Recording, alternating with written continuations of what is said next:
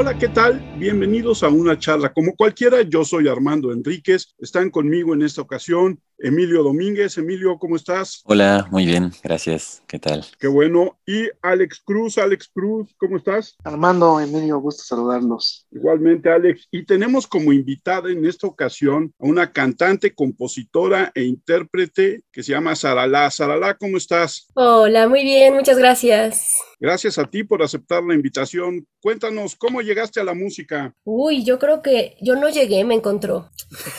desde chiquita, desde chiquita siempre he estado como muy envuelta en cuestiones artísticas y musicales. Mi papá toca el piano, mi tía cantaba, mi tía cantaba desde muy chiquita y yo no cantaba, o sea, me la pasaba en los coros de la escuela, eso era lo único que yo hacía, que me gustaba, pero nunca fui como estas personas extrovertidas que les fascinaba estar en el escenario. A mí me gustaba estar en el coro hasta atrás. Pero desde chiquita tocaba el piano estaba en clases de piano. Entonces, un día de repente yo había empezado a estudiar arquitectura y me gustaba mucho. O sea, yo le echaba ganas a la escuela y tenía muy buen promedio y todo. Y le dije, papá, es que quiero probar otra cosa, quiero ver, me gusta el canto, o sea, me gusta la música, quiero intentarlo. Y me dijo, pues hazlo, no pierdes nada. Y entré y le dije, papá, ya no quiero estudiar arquitectura quiero estudiar música. Y mis papás, pues obviamente como yo no tenía, decían que yo era muy histriónica, pero jamás fue de que estuviera en el club de teatro ni nada. Entonces dijeron, pues inténtalo a ver qué pasa y y ahí nos encontramos en el camino y ya. Así fue que entré. Digamos que nací rodeada de música, pero me encontré un poquito más tarde de lo esperado. ¿Y cuándo empezaste a componer? A componer. Esa es otra historia. Empecé a componer en 2019 como tal. No tiene mucho, realmente creo que fue todo esto de la pandemia lo que detonó. Fue un viaje, viajé con una compañía de folclore a Colombia, a Cali, y pasé mil aventuras. Yo tenía como esta costumbre de hacerme menos todo el tiempo, ¿no? Y de ser muy insegura. Y en esta compañía, cuando estuvimos ahí, me dijeron, Sara, o te aprendes tus canciones o le das en la torre a la compañía. O sea, dañas el bailable. Entonces yo estaba aterrada. Y cuando me subí al escenario, me aprendí mis canciones y no me equivoqué. Creo que eso detonó algo no, no, no, la verdad no sé describirlo, pero en realidad descubrí de lo que era capaz. Conocí gente increíble en esa gira, me volví a sentir viva. Yo creo que en esa gira yo reviví. Y justo regresando de la gira, yo regresé, eso fue en Cali, regresé a Colombia y lo primero que hice fue empezar a escribir. Y de ahí empecé a componer. A mí me gustaba escribir desde mucho antes. Yo escribía textos, cuentos, historias, pero nunca canciones. Y ahí fue donde yo empecé. Tengo un ukulele que el pobre creo que tiene más años de los que lo he podido tocar. Y dije, a ver qué pasa, o sea, no pasa nada si hago una canción que no sea correcta. Y ahí empecé a escribir, a componer, salieron mis canciones y de esa inspiración salió mi primer disco, justamente. Hola, Sara. Hola. Yo quería preguntarte un poco sobre tu proceso creativo. Creo que cada artista tiene un proceso y es súper interesante, entonces me encantaría saber cuál es el tuyo. Pues mi proceso creativo, a ver, desde que empiezo a escribir una canción, depende mucho de mi humor. Hay veces en las que, por ejemplo, me pongo a escribir un personaje o una situación y escribo a lo mejor una línea. En el iPad es donde me la paso escribiendo, ¿no? Entonces de repente un día de la nada se me ocurre decir 100 años de vagar sin rumbo, porque me parece una frase interesante o tengo muchísimos post-its donde anoto cosas que me gustan de libros, frases, y lo pongo en el iPad y lo abandono. Y de repente un día me pongo a revisar lo que anoto en el iPad, me encuentro esa frase y digo, a ver, y empiezo a escribir. Y voy escribiendo la canción, voy desarrollándola. Muchas veces, yo creo que la gran mayoría no tengo como la primicia de la canción como este objeto, no siempre lo tengo muy definido y como que de la historia lo voy sacando, lo voy extrayendo. Tenía un profesor de dramaturgia que me decía que del texto es como si tú estuvieras haciendo una escultura y más bien no la haces sino que la vas descubriendo. Y creo que eso es lo que me pasa a mí cuando estoy componiendo una canción, que voy escribiendo y de repente voy encontrando personajes, voy encontrando la historia que estaba buscando y de ahí sale la canción. Y ya después de que tengo la canción, entonces me toca la cuestión de estructurarla, de ver qué queda, qué no. Ahorita he tenido muchos, no problemas, pero he estado muy fijada en esto de los acentos cruzados y no andar este diciendo casa en vez de casa. Entonces también ya empieza como esta cuestión de corregir los acentos. Otras veces me pongo a hacer un ritmo en el ukulele y le cambio la letra. Pero en general creo que mi proceso creativo es ese. A partir de una idea, ya sea chiquita o una frase, a partir de ahí voy desarrollándola. Así como artista, todo lo que tiene que ver con, esto de lo artístico, siempre iniciamos pues copiando o tratando de hacer semejanza a lo que nos gusta. ¿Cuáles son tus gustos y cómo es tu formación de oído? Pues quiénes son los que te gustan, cómo cantan y a quién intentas copiar o intentaste copiar en su momento. Todos hacemos eso en un momento dado. Sí, sí, sí. Ay, copiar. Bueno, chin, yo siempre he tenido un conflicto con copiar y no digo que esté mal, porque obviamente de algún lado tienes que aprenderlo, ¿no? Sí, sin querer lo hacemos, ¿no? Sí que, y eso se parece a tal, ¿no? Entonces, ah, sí, sí, sin querer, ¿no? Porque nos gusta, pues, si quieres la semejanza de eso, ¿no? Pues mira, creo que de las primeras influencias, aquí va otra historia, es que yo soy Sara Anécdotas, entonces, este, yo cuando estaba en la universidad tenía que hacer mi servicio social y me dijeron, vas a ir a cantar, ¿ok? ¿Y qué tenía que cantar? Y yo era muy floja, pero no floja porque decía, bueno, ¿qué puedo cantar que sea fácil? Porque tengo que ir a cantarlo y no voy estar preparando repertorio. Y descubrí que los boleros me gustaban. Esa fue como mi primera incursión hacia los géneros que canto. Y entonces empecé a cantar estos boleros y también toda esta cuestión mexicana que tiene que ver con las flores y todo Latinoamérica tiene que ver con las flores. Entonces yo creo que mis primeras influencias fuertes fueron Lila Downs, Eugenia León, Creo que Eugenia León es de mis grandes inspiraciones. Después me empecé a ir como más hacia lo más oscuro y me empezó a inspirar más Violeta Parra, todo lo que es Mercedes Sosa. Pero creo que mis primeras influencias fueron Lila Downs y Eugenia León. Pero todo eso nació justo de que tenía que cantar algo que fuera fácil en mi servicio social y eran los boleros. Entonces, de ahí. Pero sí creo que mis influencias son justamente Mercedes Sosa y Eugenia León. Porque ahorita Lila Downs me encanta, aunque ya se fue como más hacia esta cosa guapachosa, medio balcánica, mexicana, oaxaqueña, que me encanta, pero no para mí. Entonces creo que sí sería más una cosa de Eugenia León y Mercedes Sosa. ¿Y cuál es tu estilo de música? Yo creo que es música de raíz folclórica. Sí, porque no, yo no diría pop. A lo mejor de repente jazz porque me gusta improvisar un poco con la voz y meter fusiones, pero en general yo diría que es de raíz folclórica. ¿Y nos vas a dar un ejemplo? Sí, seguro. Denme dos segunditos. Les voy a mostrar. Esta es una canción. Obviamente yo soy muy mala instrumentista. Yo sé tocar tres ritmos en el ukulele y con eso hago todo. Entonces me gustaría mostrarles, pero pues con la canción como debe sonar. Esta canción se llama La Carta, que creo que representa muy bien lo que hago.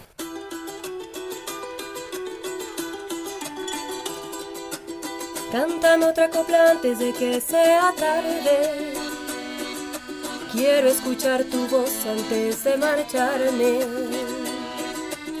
Cántame esa canción que te dio tu madre.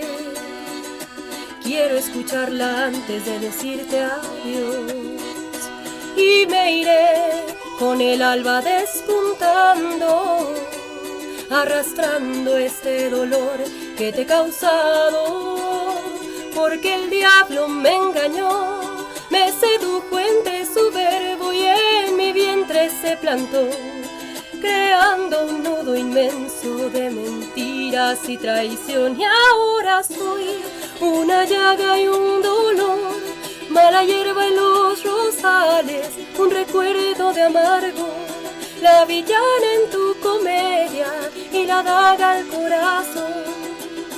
Y ahora soy la pregunta sin respuesta, la tragedia de Medea, de un gran rey sin dirección, un heraldo del presagio, de tu ruina el esperó.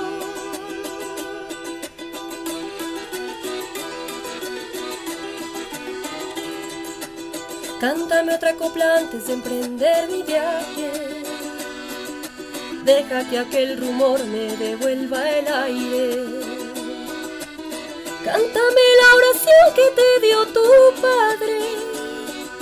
Quiero encontrar un Dios que me dé un perdón y me iré con el alba despuntando, arrastrando este dolor que te he causado, porque el diablo me engañó me sedujo entre su verbo y en mi vientre se plantó, creando un nudo inmenso de mentiras y traición. Y ahora soy una llaga y un dolor, mala hierba en los rosales, un recuerdo de amargo. La villana en tu comedia y la daga al corazón y ahora soy la pregunta sin respuesta, la tragedia de Medea, de un gran rey sin dirección, un heraldo del presagio, de tu ruina el esperó. Cántame otra copla antes de que sea tarde. Quiero escuchar tu voz antes de marcharme. ¡Wow! Qué padre. Bueno, primero muchas gracias. Gracias, gracias por compartir. Siempre es súper bonito escuchar cosas en vivo. Y bueno, para nosotros, ¿verdad? Quería preguntarte, además de, bueno, es que después de la canción me surgen otras preguntas, pero, pero bueno, primero lo que se me ocurrió de un inicio, que era como esta relación que creo que es súper interesante y súper bonita entre la literatura y la música, porque mencionabas que tu proceso creativo, por lo que entendí, empieza justamente con la literatura, ¿no? Que eso es algo súper padre. Y como todo este proceso para musicalizarla, si nos podrías platicar un poquitín de eso. Sí, pues mira, las... mm, ¿Cómo decirlo? Es que una canción, a final de cuentas, es un chisme, ¿no? Si un chisme no es interesante, no lo escuchas. Y aunque sea el mejor chisme del mundo, si está mal contado, no lo escuchas, ¿no? Una vez leí de Yoshi Oida que él decía que qué era más interesante en un actor. Un actor que hace un movimiento increíble para mostrarte la luna o el que te hace voltear a ver la luna. Y creo que para mí eso cuando yo escribo mis canciones, obviamente me faltan años para poder llegar a eso, ¿no? Pero creo que mi búsqueda es justamente eso, que cuando escuchan la canción, cuando te cuentan este chisme o esta historia, de verdad te olvides de lo que está pasando afuera. Entonces, yo voy por ahí. Cuando yo estoy escribiendo, de hecho me pasa muchísimo que termino de escribir y yo me quedo picada con mi propia historia, ¿sabes? Yo estoy así escribiéndole, estoy bien metida en el cuento y de repente acaba y al día siguiente estoy así de, pero ¿qué estaba leyendo yo que estaba tan bueno y quiero saber qué era? Y es justamente esto de meterse en el chisme. Entonces, la primera parte en cuestión literaria es contar un buen chisme. Ya sea una canción de amor, de desamor, un corrido, lo que tú quieras, pero que sea un muy buen chisme. Y después musicalizarlo, apenas estoy aprendiendo a ponerle acordes a mis canciones, para ser honesta.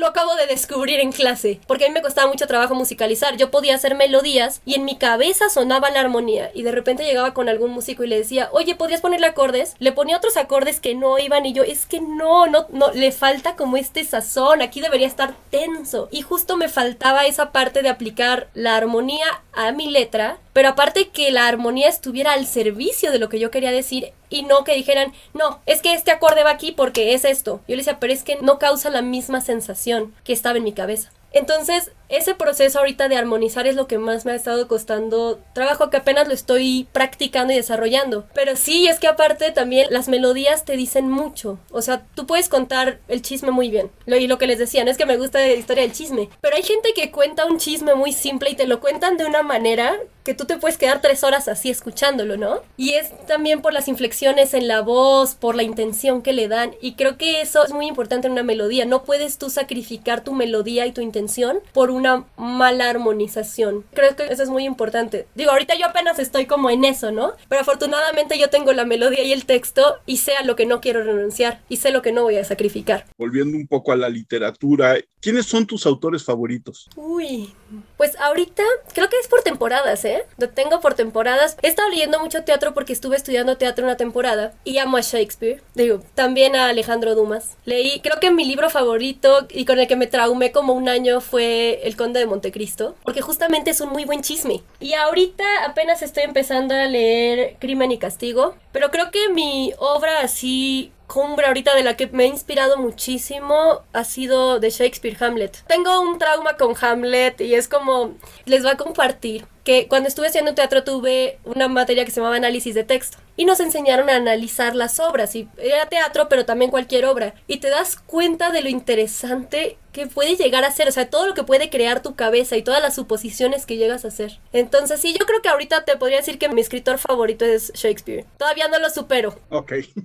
Me faltan varias obras para decir que ya. No va a pasar, ¿eh? Vas a seguir leyendo las obras y va a seguir estando presente. Shakespeare siempre está presente. Sí, es impresionante. Y aparte, ¿sabes qué? Sacar canciones de ahí, porque te das cuenta que en realidad es la vida real. O sea, todos traemos un Hamlet dentro, todos traemos una Macbeth adentro. O sea, no, no puedes evitarlo. Y te das cuenta que las canciones, cuando las escribes, traen esta parte de drama y de exageración que nos ahogamos en un vaso de agua, ¿no? Y yo creo que por eso me gusta mucho leer. Y me gusta mucho leer de todo. Que claro, estoy como yo de repente me clavo un poquitito en el romanticismo a veces, que tiene como esta cosa demasiado pasional y sufrida. En general mis canciones tienden mucho al yo sé que no me amas y me voy a morir sabiendo que no me amas y ya. Todos mis personajes se mueren siempre de tristeza.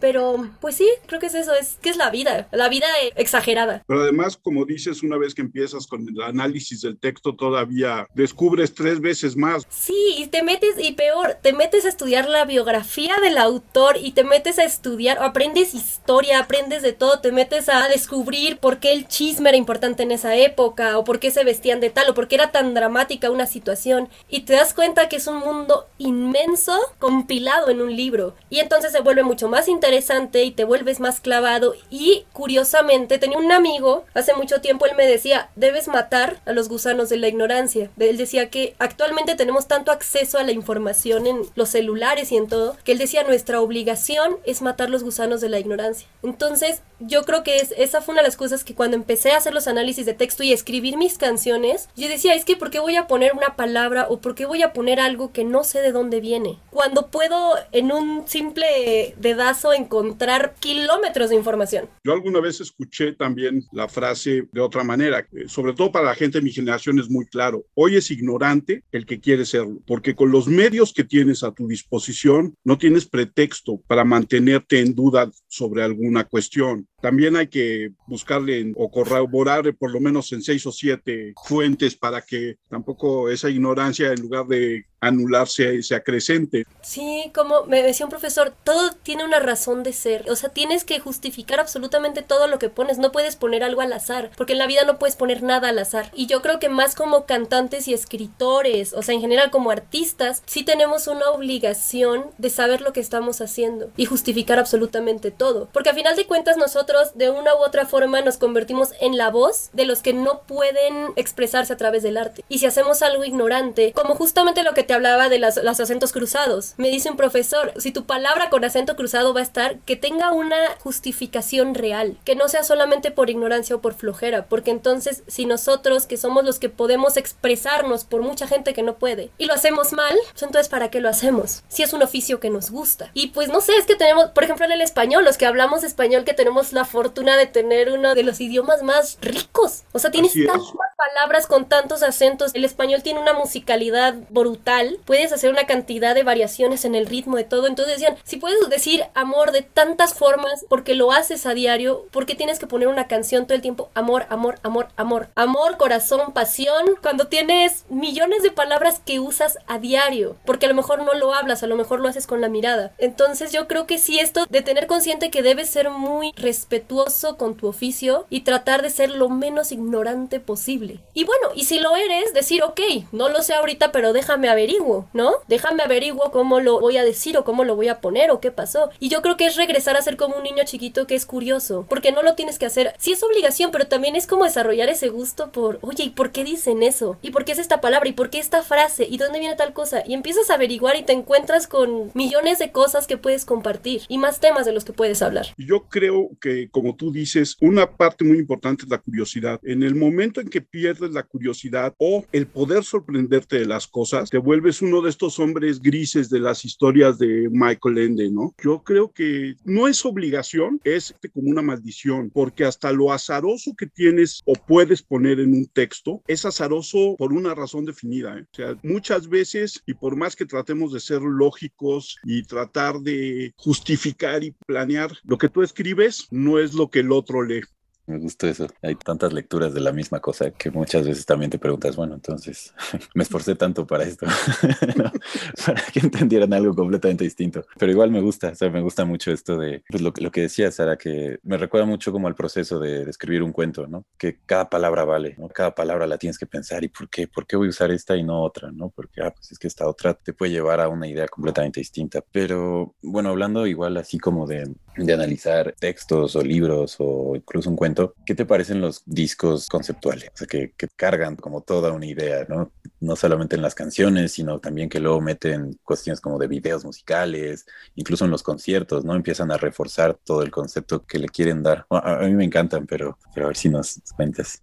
Fíjate que a mí me cuesta trabajo escuchar los discos conceptuales porque sí, soy súper dispersa, pero es padre, o sea, crean un universo y cuando logran crear ese universo en el que te meten, es lo, es lo que te decía hace rato de la canción, o sea, si logran crear como todo este universo, pero aparte está tan bien hecho que se convierte en un mundo alterno al que tú puedes ingresar cuando te da la gana, pues es increíble. Cuando tienes muy claro el concepto, ¿no? Porque si hay gente que de repente te dicen, es como hacer un disco conceptual y como que su concepto está demasiado abstracto y todo así de... Pero pues está padre, porque al final de cuentas es crear universos. Creo que como artistas tú creas un universo, incluso yéndonos, hablando de lo mismo, pero yendo hacia los artistas que crean su concepto y salen, no sé, con luces de colores en las pestañas, lo que quieras. Te están dando una alternativa a la realidad, que puedes acceder a todo eso y que todo es posible. Entonces obviamente todo eso que los discos conceptuales que te hacen el video y que aparte los artistas salen de tal forma, y que el concierto tiene todo esto y a veces hasta, pues incluso a nivel comercial es increíble porque crean todo un mundo y si a ti te gusta ese mundo vas a consumir todo lo que tiene ese mundo. Entonces yo pienso que está padre. A final de cuentas, como tú decías, cada quien percibe lo que quiere. O sea, a mí me puedes vender una idea de tu concepto y yo veo otra cosa y si me gusta esa otra cosa que vi, voy a ingresar a tu mundo de todas maneras. Está padre. Está padre porque son creadores, son como mini dioses que crean mundos a los que puedes entrar cuando quieres. Llama la atención cómo vamos viendo, como tú dijiste, Lila Downs o algunos tipos de, pero sí es como diferente, ¿no? El estilo de lo que tú decías de que cómo cuenta, pues cómo cuenta la historia el, que canta, ¿no? Porque a veces tú puedes, a muchos dicen, no, es que cómo puede ser posible que este cantante haga algo y llame la atención, es lo que tú dices, ¿no? De cómo cuentas la historia a tú hacer la música y eso me llamó la atención, cómo puedes llegar a la gente, pero con solo la música, contarles la historia es muy llamativo. Es que es curioso, ahorita que estabas diciendo eso y lo que hablábamos, ¿no? De cómo la gente percibe mundos distintos, me, me acordaba de esta imagen, ¿no? De el chico que llega y le vende al productor un, concierto increíble y le habla de un montón de cosas y el otro se lo imagina y se emociona, pero él está imaginando algo completamente distinto. Pero a lo mejor si el primer individuo no se lo hubiera contado con esas palabras, el otro no se hubiera imaginado lo que se imaginó, ¿sabes? Entonces también esa elección correcta de las palabras, de la forma en la que lo dices, de la melodía, del concepto, de los colores que utilizas, aunque el para ti tengan un significado, si está pensado, si es, si es genuino, si no está tan al azar como al azar pero descuidado, si está bastante cuidado lo que tú haces y lo haces con cariño, quien sea que reciba el mensaje y como lo reciba,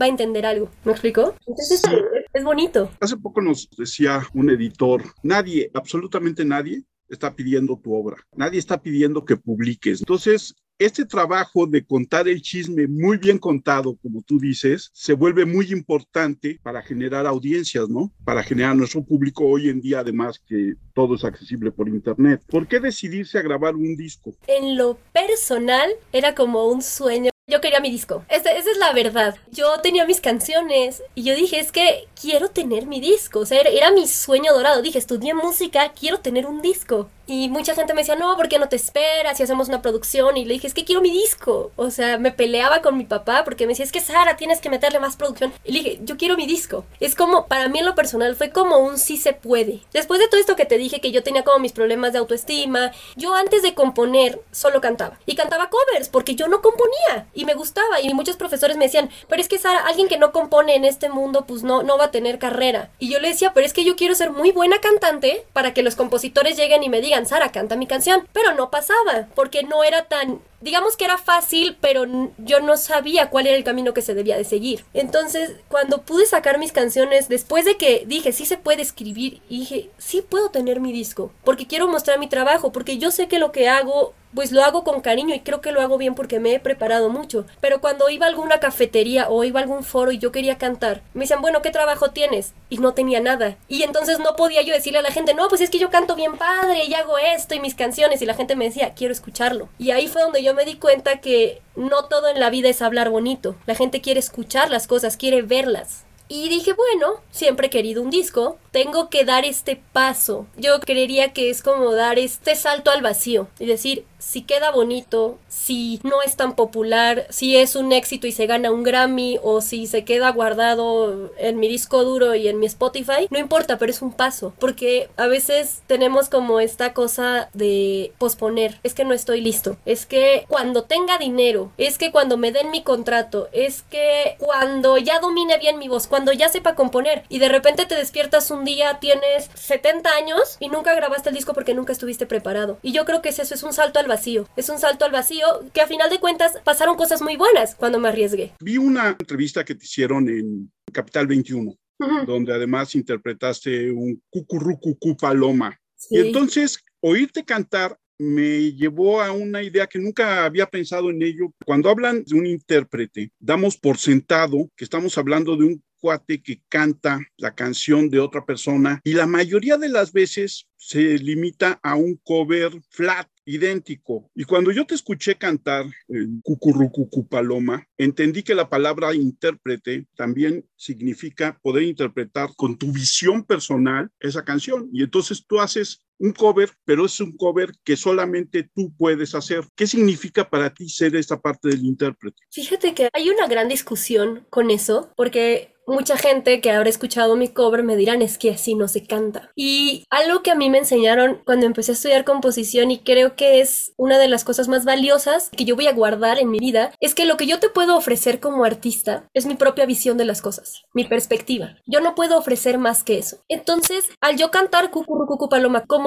yo la siento, porque si yo te la cantara como la cantó Lola Beltrán, pues sí, a lo mejor me sale técnicamente, a lo mejor eso, pero a lo mejor yo no la siento así, porque para mí la letra y para mí el, mensaje que yo recibí fue muy distinto. Entonces yo creo que la función mía como artista, como intérprete, es decirle al público lo que yo percibo, la energía que yo recibo de esa canción, ya sea por estas antenitas que tenemos, no solo por el oído, sino por el cuerpo, porque al final de cuentas toda la música y todo lo que leemos se siente en el cuerpo. Entonces yo pienso que sí, ser intérprete es simplemente ofrecerle al mundo tu propia perspectiva y a lo mejor va a haber gente que te dice, no, no me gusta, y es válido, y habrá gente que te diga, wow, es que, es que yo sí conecté con lo que tú sentiste. Y eso es lo que hace a un cantante o a un intérprete un intérprete exitoso, porque interpreta la energía de la canción que escuchó. Y es parte de esto que hablábamos hace unos minutos, de las lecturas de cada quien sobre cada uno de los libros, de las canciones, de las películas que vemos, que leemos, que escuchamos, ¿no? Y curiosamente es que e-, es chistoso porque imagínate, yo creo que eso es lo que hace que la música esté viva, que los textos estén vivos. Porque imagínate que fuera como esta cosa industrializada en donde todos cantan exactamente la misma canción como se debió cantar y que se cantara así las notas exactas y con la misma intención y todos sintiéramos lo mismo. Entonces, pues seríamos máquinas, seríamos hombres grises. Esta parte se vuelve muy interesante porque la visión única, y tú lo sabes porque estudiaste teatro, no hay muchos temas de los cuales hablen los seres humanos, son menos de 50 temas de los que se puede hablar y sin embargo es esta visión propia de cada uno de nosotros, de cada uno de los creadores, todos los tamaños, lo que da la visión. Por eso muchas veces que Netflix haga una película a partir del algoritmo de las películas más vistas no necesariamente representa un éxito, porque como dices, no somos robots. No somos robots, es que eso es, yo creo que el arte es de las disciplinas bueno, no sé si disciplinas, que no mueren. O sea, que no importa incluso que todos hayan estudiado la misma técnica, que todos tengan la misma fórmula, siempre va a haber algo distinto, siempre va a haber un sello. Entonces, cuando te hablan de encuentra tu propio estilo, tu estilo es una mezcla de absolutamente todo lo que has vivido, ¿no? Un artista tiene que vivir, tiene que vivir y no solo dedicarse al arte, sino tiene que hablar con su amigo carnicero y tiene que haber tenido que trabajar en 20 mil cosas, porque eso es lo que te da tu perspectiva única. Realmente como artista eres un ser humano que ha vivido. Yo creo que es eso y es lo que tú cuentas y es lo que enriquece al chisme. ¿sabes? Cuando tú estás en una reunión con amigos y alguien te está contando un chisme, viene el chisme, pero atrás viene todo este bagaje cultural y viene todas estas anécdotas personales y viene hasta lo que él sintió, si lo, te lo está contando, pero le cae mal la persona, si te lo está contando, pero está enamorado en secreto de esa persona, todo eso lo transmites. Entonces, yo creo que eso es lo que lo hace vivo y es lo que hace que tú puedas escuchar a un cantante o puedas leer a un escritor y tú digas, wow, me está hablando a mí. Claro, está contando mi historia. Y a mí me encanta cuando escuchas a una persona decir, es que esa canción me la escribieron a mí, es la historia de mi vida. Y tú dices, pues no, en realidad ni siquiera es la historia. Incluso ha pasado con gente que la canción habla de algo así terrible de quiero que te mueras, pero como lo dice tan bonito, tú dices, wow, es que es mi historia de amor. Y no los puedes juzgar. O sea, sería terrible decir, es que no estás entendiendo la canción porque tu intelecto no es suficiente. Es, wow, él recibió esa energía, qué bonito que de una canción bastante cruel, él esté percibiendo, él o ella esté percibiendo algo lindo. Y es lo que le enriquece. Y hay gente que cantaba, este, ¿Cuál era? Era la de Silvio Rodríguez, creo, ¿no? La de Ojalá. No sé. Que la cantaban como una canción así súper romántica y la gente lo siente y los ves que se emocionan con la canción y tú dices, bueno, pero no importa. Porque a final de cuentas es energía y es lo que la hace que esté viva y es lo que hace que no muera, que no sea obsoleta, que el arte no sea obsoleto y que la, interpretación no sea obsoleto y, que todos pueden cantar, por ejemplo. Si hay técnicas, se estudia, pero a final de cuentas nadie te puede decir cállate. Yo vivo en el Ajusco, entonces de repente hay mucha gente que los escuchas cantar y no le dan a una nota, pero les gusta su música y la cantan con tal intención que tú dices, usted siga cantando, no se preocupe, a mí no me aflige que su técnica no sea la apropiada, porque no puedes limitar a la gente, no puedes decirles no te expreses, porque no tienes técnica. Y eso es lo que hace que no sea industrial, que no sea esta cosa de vamos a sacar cantantes perfectos y si tú no sirves te desechamos. El arte tiene espacio para todo mundo. Y afortunadamente en esta parte que tú dices de no te voy a comercializar, pues esos tiempos ya quedaron atrás, bendito internet. Exacto, sí, sí, sí, ya tú puedes hacer, es que yo, yo pienso que el arte tiene espacio para todos y siempre va a haber alguien que te escuche y diga, wow, ¿no? Siempre vas a hacer resonancia en alguien. Bueno, me gustaba mucho todo esto que decían, sobre todo con las diferentes interpretaciones y me recordó mucho a la traducción, ¿no? Como en la literatura tal vez podría ser una especie de, o uno de las equivalentes, porque al final tú tomas algo que ya está escrito y pues lo pasas a otro idioma, pero siempre va a haber como esta parte de ti que dejas, ¿no? A la hora de traducir, que pues se me hace súper bonito, que es también como dejar tu pequeña interpretación. De las cosas que más me gustan de la música es cómo se va adecuando a su tiempo, ¿no? Y, sobre todo a las cuestiones sociales. Y siento que acá en Latinoamérica la música ha sido súper importante para pues, todo lo que hemos pasado, ¿no? Desde hace ya tiempo. Y creo que con lo que tú cantas también puede, pues no sé, o sea, música muy de acá, ¿no? Muy de este lado. Y, se puede ver mucho eso también, ¿no? Pues mira, sí, es que una vez leí una frase y la estaba buscando porque la anoté Déjame ver si la encuentro porque era muy linda. Ah, esto lo escuché y decía, no existe arte despolitizado. Toda forma artística de una u otra manera se refiere a un contexto social, económico, político o lo que sea. Y obviamente, pues siempre la música siempre va a ser actual porque estamos aquí. O sea, cuando hacemos arte en este momento aquí estamos y vivimos esto. Y aunque tú digas, no, yo vivo en el pasado y yo voy a seguir cantándole a las, no sé, a las dictaduras, pero yo vivo actualmente y vivo en una casa súper bonita y no tengo hambre, pero tienes problemas. Vives en esta sociedad. Y eso hace que no importa qué cantes, vas a estar demostrando lo que hay a tu alrededor porque tú lo vives, ¿no? Que también viene mucho al caso de lo que estamos hablando hace rato, entonces no puedes contar algo igual a como lo cantabas antes, porque a lo mejor yo que hago música este, latinoamericana, de repente yo digo, hoy voy a cantar El pueblo unido jamás será vencido. La puedo cantar y la puedo interpretar muy bien, pero nunca va a tener la fuerza que tuvo en el momento en que se escribió. Porque afortunadamente, al menos hasta ahorita no me ha tocado vivir algo como lo que vivieron las personas en esa época. Entonces, siempre va a ser un reflejo de lo que hacemos ahorita, de lo que somos, porque somos humanos y aunque nos sintamos que estamos en otro mundo porque hacemos arte y porque lo transmitimos en línea, pero de todas maneras te despiertas, sales a la tienda, conoces al señor de la esquina, tienes deudas, tienes un presidente, tienes senadores, diputados, tienes todo y lo ves a diario. Entonces, pues siempre va a ser un reflejo de lo que eres y es lo que te hace súper humano porque puedes expresarlo, cosa que no todos pueden. Oye, Sara, ¿sería mucha molestia pedirte otra canción? No, para nada. Les vamos a porque yo me sentí muy feliz con mi disco. E-, es, mi bebé. Hasta que empieces con el segundo y el bebé camine solo. Exacto, pronto, pronto. A ver, les vamos a cantar. Esta, esta es bonita. Esta canción, no sé por qué tuvo esto muy marino. Les voy a contar que me pusieron a leer a los griegos cuando estaba estudiando. Entonces yo creo que tiene mucha cosa marina, porque este disco tiene mucha cosa del mar. Entonces supongo que ahí va la influencia de lo que decíamos, ¿no? Que lees y, y eso permea. Entonces ahí va.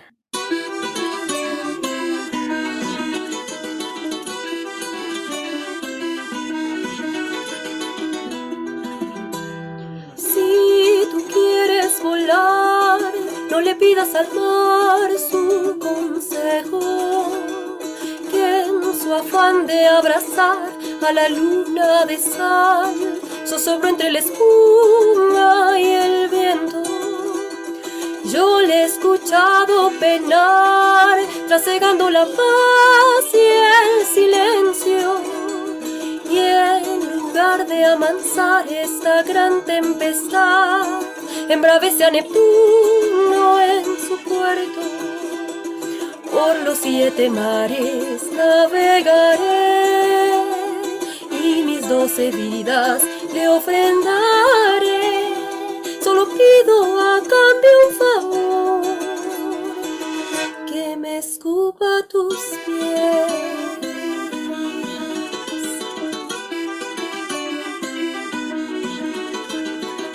Soy marino tenaz, he danzado con todos sus vientos, nada me hizo encallar, porque vengo del mar y este mar ha inmolado mi cuerpo. Si la noche es capaz de entregarme en un falso recuerdo, yo danzaría sin cesar hasta verme en tu altar para al fin dormitar en tus besos. Por los siete mares navegaré y mis doce vidas le ofrendaré. Solo pido a cambio un favor que me escupa tus pies.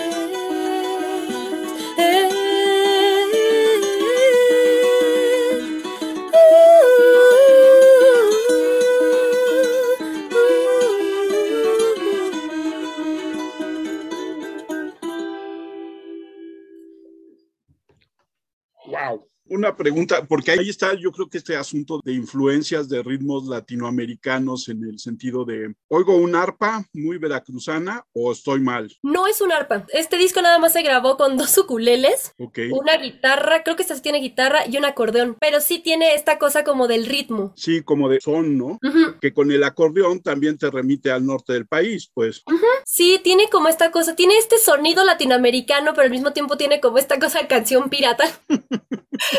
Por eso te digo, es que encasillarlo en un género como tal, creo que, no sé, a lo mejor, no sé qué percepción tengan ustedes, pero a mí me da la impresión de que refleja mucho lo que leo, que es como todo esto de las aventuras y el romance, y creo que va por ahí. Sí, en cuanto a la letra y melódicamente, o sea, en cuanto a la música, también es muy difícil decir es un ritmo netamente latinoamericano o es, ¿no? Sino son todas estas nuevas formas de agarrar de aquí, de allá y de todos lados para crear lo que uno quiere, ¿no?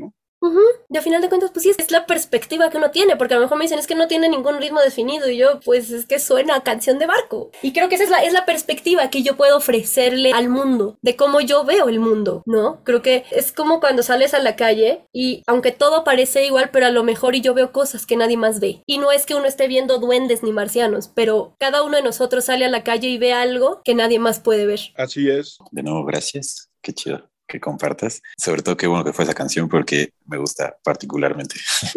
y sí, sí, sí, te lo prometo. Y te iba a decir sobre esto de los géneros, que a mí también me gusta, sobre todo no, no encasillarte, ¿no? O sea, no decir como, sí, yo hago esto y, y esto voy a hacer siempre, ¿no? Se me hace todavía más interesante decir, pues no sé muy bien todavía. O sea, a lo que le, a lo que le tiro es esto. Me gusta, tengo influencias de tal, tal y tal, pero pues ya que alguien más se encargue de ponerle como los nombres, ¿no? Si tanto les interesa, pues ya que lo vean.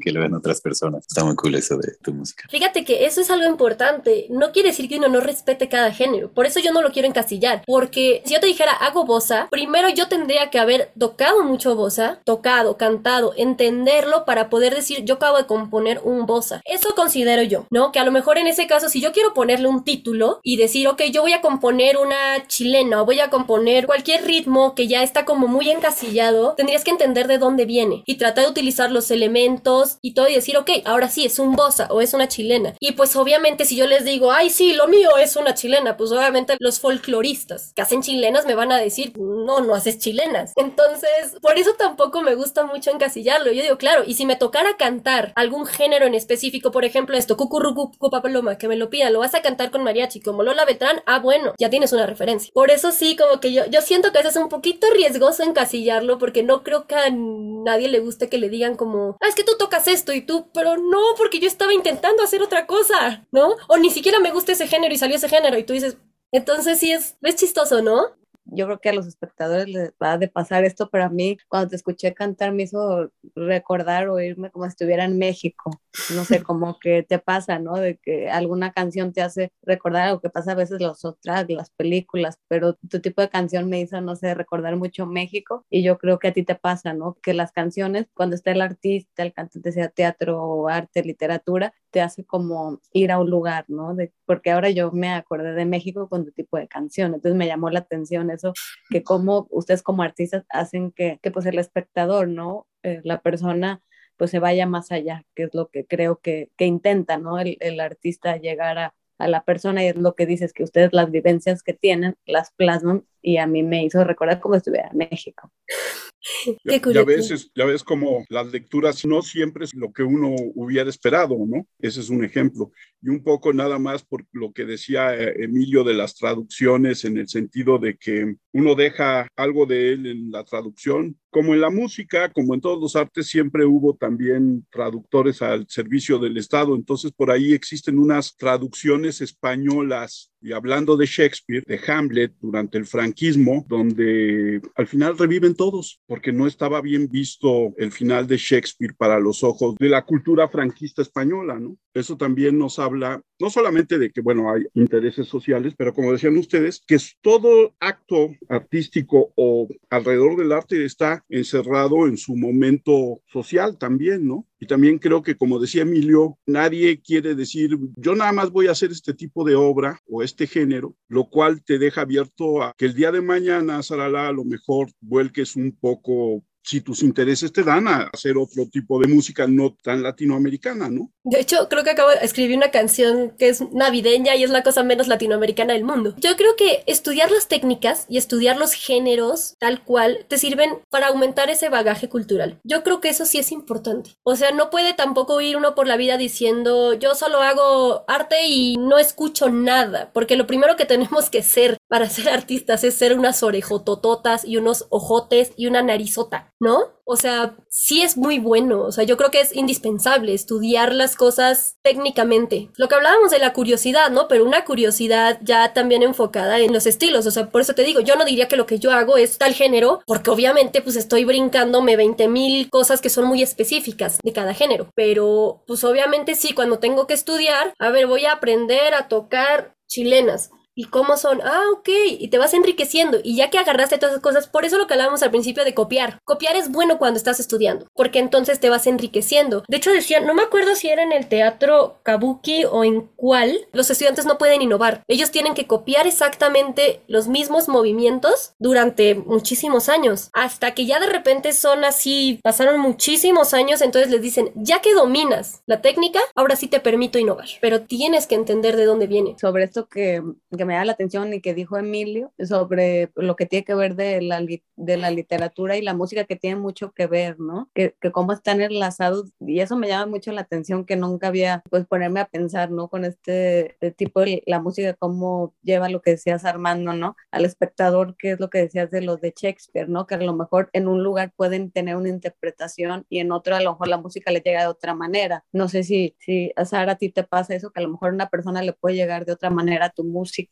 Sí, claro. Por ejemplo, me estaba acordando un ejemplo que nos pusieron del maestro Armando Manzanero que decían esta tarde vi llover. En realidad es que está diciendo la canción, yo te extraño. Pero la forma en la que él lo dice, a lo mejor alguien va a decir como, o sea, probablemente muchísimos van a entender de qué habla y que lo extraña, pero no todos van a extrañar a la misma persona. A lo mejor alguien va a extrañar a su gato, o a lo mejor alguien va a extrañar a su padre, o a su esposa, o a su novio, o no sabes. Entonces, pero la idea es que tu mensaje esté abierto, creo que va por ahí, que esté claro, pero que esté abierto, que no te encasille. Me explico, a ver si, no, si me cuesta trabajo explicar esto. Que tengan las suficientes palabras para evocar esa imagen que te ayude a que tú metas tu propia historia en el texto y no que te digan como, te extrañé porque ayer no viniste a verme y dejé tu WhatsApp en tal. Y aún así está bastante, o sea, tú puedes meter tu historia. Yo creo que lo importante en el texto, en la canción o en lo que sea, es que yo, yo como lector, pueda meter mi historia ahí y pueda identificarme. Cuando ves una buena película, que muchas veces te pasa que tú te metes en el personaje y te está pasando a ti todo. Entonces yo creo que es lo, bonito de una canción bien escrita y bien cantada, bien ejecutada, pero no a nivel técnico, sino a nivel emocional, que te lo estén contando y que tú digas, wow, lo que te decía hace rato, que están contando mi historia. Y a lo mejor mi historia es completamente distinta a la de la persona que está al lado mío. Y a lo mejor en un concierto donde tienes 500 personas, le están cantando la historia distinta, porque cada uno agarró su historia como si fuera un chip y la metió en la canción y dice, claro, me la están cantando a mí. Yo creo que eso es muy curioso y es algo algo que hace al arte especialmente mágico. Yo podría decir que es mágico, porque te transporta. Tú agarras y metes tu historia ahí. Fíjate que esa parte que tú dices es muy interesante porque creo que personas como tú o como Emilio, que son jóvenes artistas, tienen una visión diferente de cómo la creación impacta en el otro y el otro puede introducirse en la creación, que está más ligado a la forma en que crecieron con la multidireccionalidad del Internet, el poder contestar, no contestar, a diferencia de otra visión que era la de mi generación, de que el arte era un bien en sí y ahí se quedaba, ¿no? O sea, tú lo único que tienes derecho en el arte de alguna u otra manera es asombrarte, a decir, wow, a salirte de ti mismo, ¿no? En una experiencia que va más allá del yo. Pero esta visión que ustedes tienen de este poder ser de alguna manera contestatario y no solamente audiencia, se vuelve muy interesante. Y creo que es parte misma de los tiempos. No sé ustedes qué opinen. Pues yo creo que en realidad es porque es como más fácil, pero no es que antes no lo fueras. Mira, antes, como tú decías y como decía Emilio al principio, tenemos, por ejemplo, la música, la que se llamaba música de protesta latinoamericana, ¿no? Por ejemplo, o el mismo rock o el blues que de repente llegaron a ser muy underground en Estados Unidos, señalar ciertos problemas sociales muy importantes, estaban ahí, pero no tenían esta multidireccionalidad, no había esta posibilidad. Yo, autor, ponía sobre la mesa el tema, ponía sobre la mesa mi protesta y con ella llegaba a todos aquellos con los que, como tú dices, hacía conexión y vibraba emocionalmente. Pero a diferencia de lo que puede suceder hoy en día, no se podía crear un movimiento, aunque yo sé que no fue a partir de música ni de libros, pero no se podría crear un movimiento como el del 1%. A partir de su arte y en esta manera contestataria, sí pueden hacer, no quiero decir movimientos sociales de protesta, que también se pueden hacer, pero sí una obra de arte mucho más interactiva por la forma en que se relacionan con sus audiencias. Sí, pero igual, mmm, yo pienso que a lo mejor reincide en forma distinta, pero hacía conciencia. O sea, era una forma de llegar a la gente y darte cuenta que no estabas solo. Sí, muy probablemente sí. O sea, tú lo escuchabas y decías, ok, no soy el único que... Digo, claro, yo afortunadamente no tuve que vivir esa época, pero lo trato de empatizarlo un poco y, y digo, ok, pero si alguien te canta algo y te dice, no estás solo, o sea, somos dos o tres que no estamos de acuerdo, dices, ok, no estoy loco, no estoy mal. Ahorita, pues obviamente, de hecho, yo pienso que a veces esta es como una bomba de tiempo porque ahorita subes una cosa, cualquier canción y ya tienes, con esto de que se hace viral y que tienes un alcance mayor, pienso que incluso a veces es hasta nocivo. ¿Por qué? Porque llega demasiado rápido y de repente te llega tanta información tan rápido que no tienes tiempo de digerirla. Entonces no te da tiempo de sentir ni de analizar lo que está pasando. Pienso yo que eso es lo que ha pasado ahorita. Emilio, ¿tú qué dices? Bueno, yo soy, no sé, hay muchísimas más posibilidades de llegar a muchas más personas, lo cual siempre es bueno en cierto sentido, ¿no? Por un lado, pues es más fácil encontrar gente que, pues, que pueda empatizar con lo que tienes que decir. Y en ese sentido, pues como lo que decía Sara, ¿no? Que, que se identifiquen con, con tu trabajo, con lo que quieres transmitir. Y no sé, no sé, tal vez es curioso porque en, en, algunas clases nos decían así como los, los profesores muy enojados, ¿no? Que ya todo el mundo podía escribir, ya todo el mundo podía tomar fotos y, y por un lado sí, pero creo que todo eso también tiene cuestiones muy positivas, ¿no? Simplemente el hecho de que cualquiera que tenga ganas puede expresarse y así lo hagan, sin la necesidad de, pues, de como cierto elitismo, por, por llamarlo de alguna manera, ¿no? Que solamente algunas pocas personas podían ser artistas, ¿no? Y pues no sé, eso a mí en particular me gusta bastante. Creo que todavía me falta a mí acostumbrarme un poco más a las redes, pero creo que por lo menos eso, que sea accesible para todo el mundo, bueno, no para todo, para muchas más personas, tanto recibirlo como producirlo se me hace muy, muy, muy. Fíjate que me quedé pensando, a lo mejor yo dije nocivo, pero creo que ahorita aterricé mi idea con lo que dijo Emilio. Obviamente es maravilloso que todo el mundo se pueda expresar. El problema es que debido a que toda esta libertad de expresión gratuita, pues no es gratuita. Estamos de acuerdo que, digo, sin entrar como muy a fondo a eso, pero está manejada por empresas privadas que están buscando beneficios, ¿ok? Entonces yo siento que esa manipulación a veces hace que la libertad de expresión llegue a un punto de intolerancia y llegue a un punto de esparcir ignorancia, ¿no? Yo estoy de acuerdo contigo si esta libertad de expresión es ficticia, si partimos simplemente del asunto de lo políticamente correcto, porque lo políticamente correcto se vuelve la mejor manera de autocensurarse. Exacto. Por ejemplo, yo platicando a veces con mi papá, ¿no? Antes uno se reunía con sus amigos y podías tener a alguien, por poner un ejemplo, ¿no? Tenías a tu amigo homofóbico y él expresaba su punto y a lo mejor hasta se peleaban en el grupo y todo, pero no pasaba mayores, era simplemente como de, sabías qué temas no tocar con él y no podías cambiar a la persona, ¿no? O a lo mejor en algún punto iba a cambiar, pero había tolerancia. Y en las redes sociales y en todo esto de los videos de YouTube y digo, todas estas plataformas, de repente uno sube su punto de vista, que puede ser políticamente correcto, políticamente incorrecto, pero es, es lo que es y así creciste y ese es el bagaje que tú traes. Entonces de repente te voy a censurar y te voy a bloquear. Entonces regresamos un poquito a lo que hablabas, ¿no? De Shakespeare con el franquismo, que tú dices, entonces ¿qué puedo subir? He visto, por ejemplo, de repente quieres leer algún artículo y si van a poner la palabra asesino, la tienen que poner con numeritos para que la plataforma no lo detecte como algo malo y lo censuren. Entonces tú dices, bueno, ¿cuál es la libertad de expresión? O sea, ¿en dónde te le están encasillando? Es como, si eres libre, pero hasta aquí. Si eres libre siempre y cuando opines como la mayoría quiere que opines. Y Entonces, eso, ¿dónde está el criterio? y eso es un problema. Y esa falta de criterio a la que te refieres está directamente ligada con la ignorancia. Y ese es un tema delicado porque incluso en la música, ¿no? A lo mejor no te censuran, pero si alguien saca una canción, como alguna vez yo, yo escuchaba aquí en México hace mucho tiempo al Palomas Informativo, que sacaban estas canciones que era tirándole al, a, a los políticos, ¿no? Y tú dices, ok, no te censuro, pero mejor te pongo una canción de algún este reggaetón que hable de senos y nalgas y le metemos un chorro de publicidad y le pagamos a las plataformas para que lo pongan. Y entonces una canción que a lo mejor te hablaba de un tema delicado, que te quería hacer conciencia, pues como no va a pagar para tener ese alcance y porque como no es no nos conviene, entonces simplemente la vamos dejando que el algoritmo se la lleve, se la lleve, se la lleve, se la lleve. Y dejamos en su lugar algo que probablemente tiene que ver con violencia de género.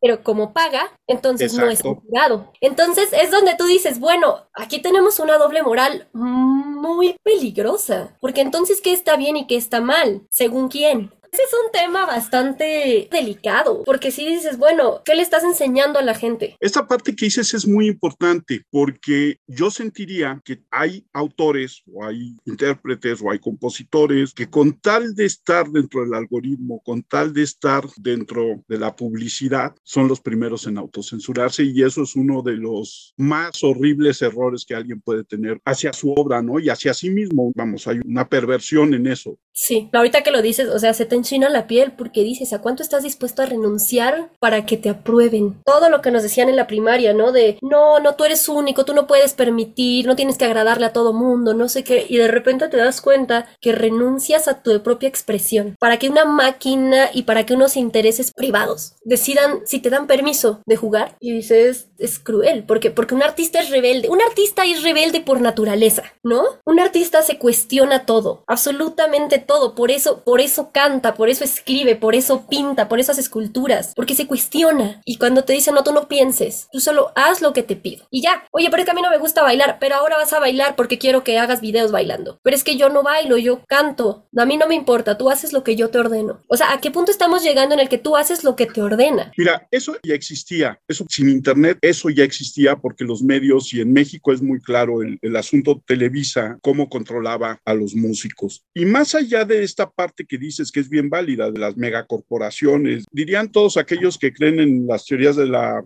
conspiración, ese gobierno oculto, más allá de eso, a mí lo que me preocupa es que un grupo civil se llame a decir que está bien y que está mal. Cuando tú publicas algo y se van sobre de ti porque no satisface, vamos a creer que es una mayoría, a lo mejor es un grupo de poder nada más que está en las redes, y se vuelcan contra ti, algo está podrido, porque entonces caemos en esto que tanto buscaba Internet no ser y que tú marcaste hace ratito, que es la intolerancia. Y hoy en día vivimos tristemente en un país intolerante. Ya no solamente el mundo, pero particularmente hoy México es un país intolerante, un país incapaz de oírse entre los mexicanos sin descalificarnos unos a otros, ¿no? Y eso es muy triste. Sí, es desafortunado porque yo, por ejemplo, de repente hablo con personas mayores de la edad de mi papá y hay cosas que simplemente ellos no pueden cambiar. O sea, una persona mayor tiene una mentalidad que probablemente no va a cambiar y uno lo entiende y dices, ok, y te topas con personas que los agreden por no cambiar, por no pensar correctamente. Uh -huh. Y tú dices, entonces, ¿dónde queda esta cosa, no? De la tolerancia, de, ok, está bien, no piensas igual, yo no te agredo, tú no me agredes, se establecen límites, que es algo, digamos que algo bueno de toda esta apertura y toda esta libertad de expresión es que sí de repente entiendes algunos límites que no debes rebasar, ¿no? Como por ejemplo en su época, hace unos años, contar un chiste sobre un joto daba risa. Gracias a toda esta difusión y todo esto te das cuenta que a lo mejor ni usar la palabra joto, ni contar un chiste tan vulgar, pues es correcto, ¿no? Ni reírte de que uno golpeó a la, a la mujer. Si por ese lado ha estado bien, pero de repente tú dices, ok, pero aún así, si contaste el chiste, a lo mejor no te voy, yo no te voy a agredir ni voy a ser intolerante contigo, solo voy a decir, ¿sabes qué? Yo no vibro con ese tipo de energía, entonces hasta ahí. Y ya, yo creo que eso de ser intolerante y llegar a agredir a una persona porque no piensa como tú es muy trágico. Y es lo que está destruyendo todo, se está destruyendo hogares, amistades. Y lo que tristemente nos acerca a un lugar en el que la sociedad mexicana hace mucho que no estaba, que es el fascismo. Saralay, Saralá, ha sido un verdadero gusto platicar contigo, debatir de estos temas, que hayas aceptado nuestra invitación. Esperemos que no sea la única vez. Tienes una voz maravillosa, tienes unas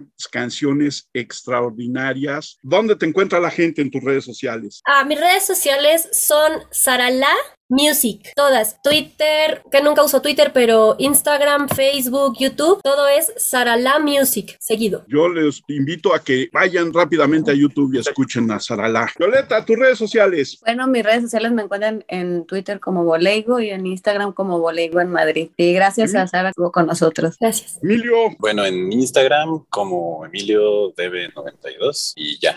Y de nuevo, estuvo genial en muchos sentidos. Muchas gracias. Alex, tus redes sociales. Mi Twitter es arroba 512-ale. Yo soy Armando Enríquez, a mí me encuentran en Twitter como arroba cernícalo. El Twitter del podcast es charla 1 y nuestro correo es charlapodcast1 arroba gmail.com. Tenemos nuestro blog, visítenlo, ahí escribimos casi todos, los que estamos y los que no estamos. Y amigos queridos del podcast, nos escuchamos la próxima vez. Muchas gracias a todos. Sarala, muchísimas gracias. Muchas gracias, muchas gracias a todos.